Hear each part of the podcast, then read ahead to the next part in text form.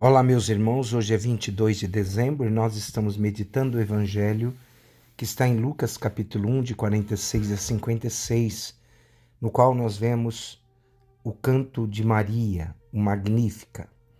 E diante desse processo, até chegarmos à vigília do Natal, vivemos momentos que nos aproximam profundamente dessa meditação do papel de Maria na salvação.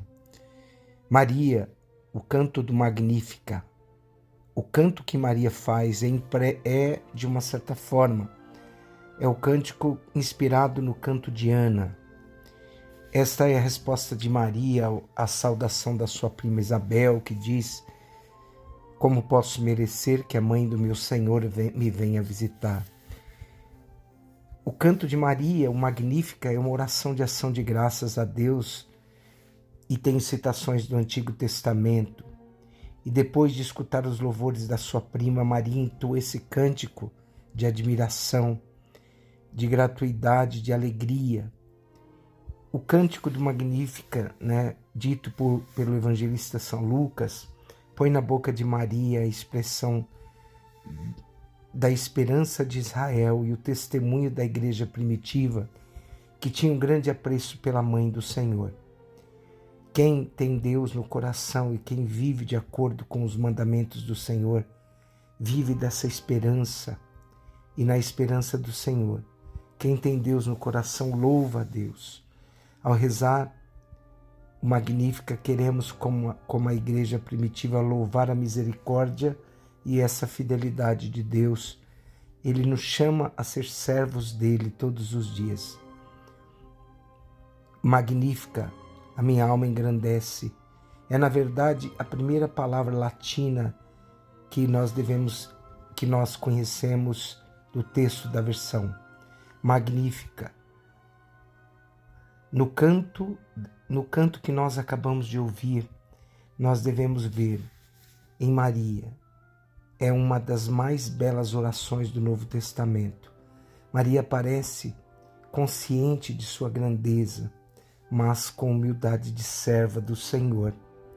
Maria sabe relacionar a sua maternidade divina e messiânica com as promessas antigas feitas a Abraão e sua descendência.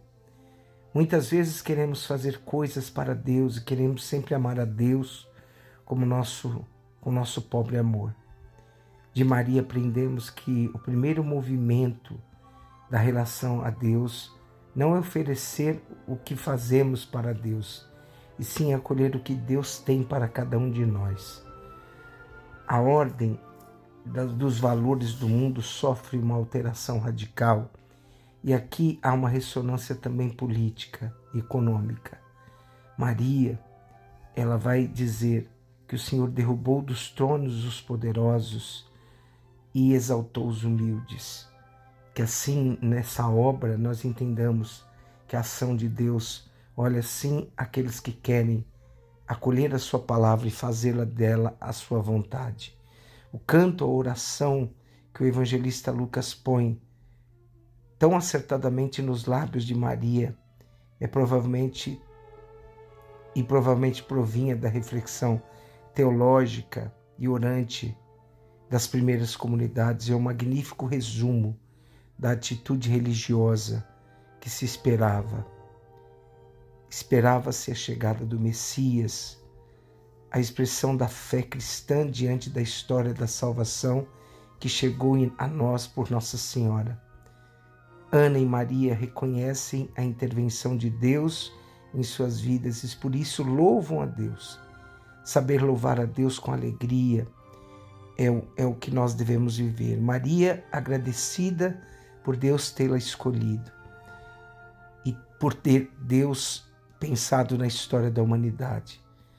Assim também nós devemos louvar e agradecer a Deus todos os dias pela sua ação em cada um de nós. Ela louva a Deus pelo Natal de seu Filho, nosso Salvador, Jesus Cristo. E nós também devemos louvá-lo por tudo. O que nós devemos aprender do Magnífica é que Nossa Senhora louva com fé, fala com fé dessa palavra de Deus e nós devemos colocá-la profundamente em nosso coração. O Deus conosco, se Ele estiver conosco, crescerão a paz interior e sempre a esperança será a nossa resposta. Que Deus nos abençoe, em nome do Pai, do Filho e do Espírito Santo. Amém.